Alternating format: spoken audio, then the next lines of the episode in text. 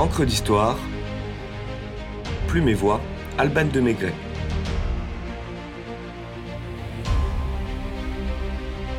Le Caravage ou la provocation du clair-obscur.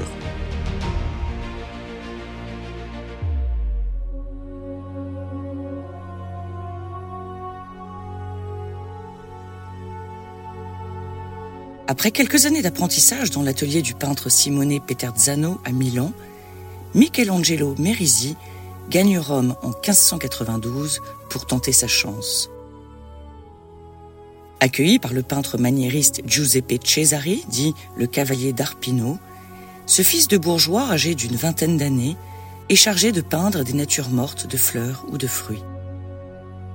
Ces sujets, qui deviendront bientôt sa marque de fabrique, laisse transparaître un talent et un style bien particulier qui n'échappe pas à l'œil de son maître.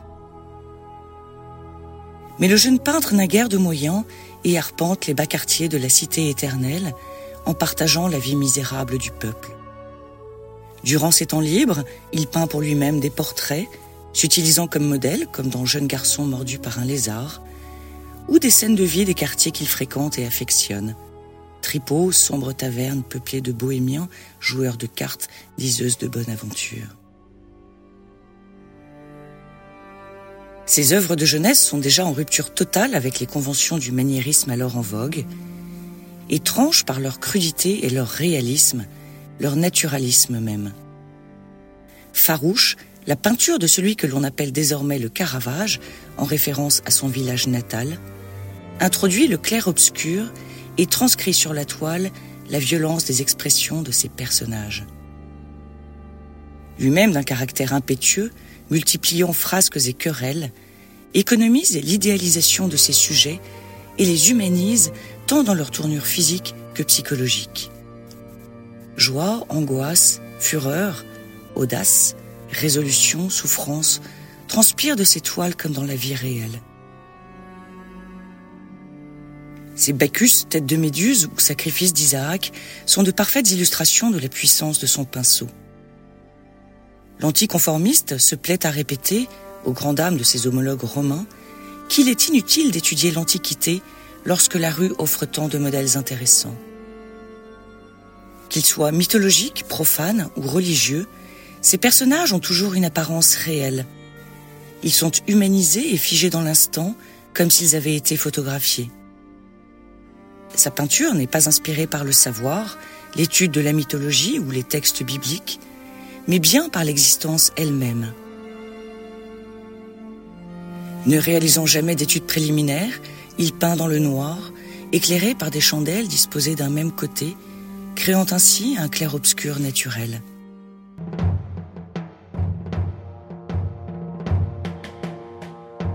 Le Caravage n'appartient à aucun mouvement. Mais en améliorant sa technique et en radicalisant ses approches, il démode tout ce qu'il y avait avant lui, Pierre Curie, conservateur du musée Jacques Marandré. La vision révolutionnaire du turbulent peintre dérange beaucoup d'amateurs d'art de son époque. Conscient de son génie, d'autres lui apportent son soutien, notamment le cardinal Del Monte, qui devient son protecteur et plus grand commanditaire.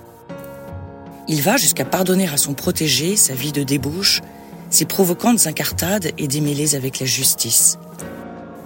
À partir de 1600, le Caravage signe certains de ses plus grands chefs-d'œuvre.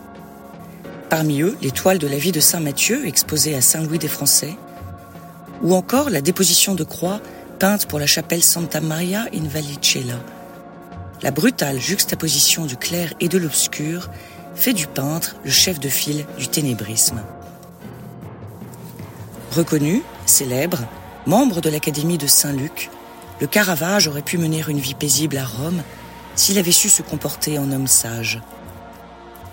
Excentricité et vice prenant le dessus, le peintre belliqueux, incapable de contenir ses pulsions agressives, est de tous les mauvais coups. Certains même lui valent la prison. Le 28 mai 1606, à la sortie d'une partie de jeu qui tourne mal, le mauvais garçon se querelle avec son ami Ranuccio Tomassoni et le tue. Cette fois, l'acte n'est pas pardonnable. La justice pontificale le recherche pour meurtre. Âgé de 35 ans, l'artiste maudit part en cavale. De Naples, où il passe quelques mois, il se réfugie à Malte, accueilli par le grand maître de l'ordre des hospitaliers, Alof de Vignacourt, qui voue une grande admiration au peintre et lui commande plusieurs œuvres, dont un portrait. Le fait d'être nommé chevalier de grâce magistrale en 1608 ne rend pas le peintre plus affable, et dague au poing, il provoque un personnage de marque. L'irascible étant formé au fort Saint-Angelo, dont il s'évade et débarque en Sicile. Son talent lui permettant toujours de trouver des mécènes, il ne cesse jamais de peindre. Sa vie d'errance le ramène à Naples, où il apprend que le pape est prêt à lui accorder ses grâces. Il décide donc de retourner à Rome et monte à bord d'un bateau pour le Latium. L'artiste maudit ne reverra pourtant jamais la ville aux sept collines. C'est un Caravage ravagé qui meurt à Porto Ercole dans des circonstances énigmatiques, pour ne pas dire obscures, en juillet 1610, à l'âge de 38 ans.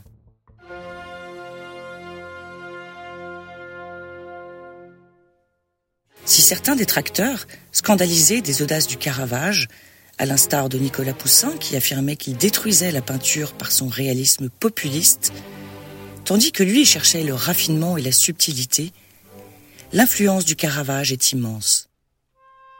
Il est au-dessus de tous ses contemporains. Les artistes de l'époque étaient terrassés par son génie, résume encore Pierre Curie. Velasquez, Georges de Latour, Rembrandt, Rubens, Gustave Courbet, Goya ou Vermeer se réclament de lui autant que les réalisateurs de cinéma Scorsese ou Pasolini. Giovanni Pietro Bellori explique dans sa vie du Caravage en 1672 Dépouillant la couleur de tout artifice et de toute vanité, il rendit aux teintes leur vigueur, ramenant ainsi les peintres à l'imitation de la nature.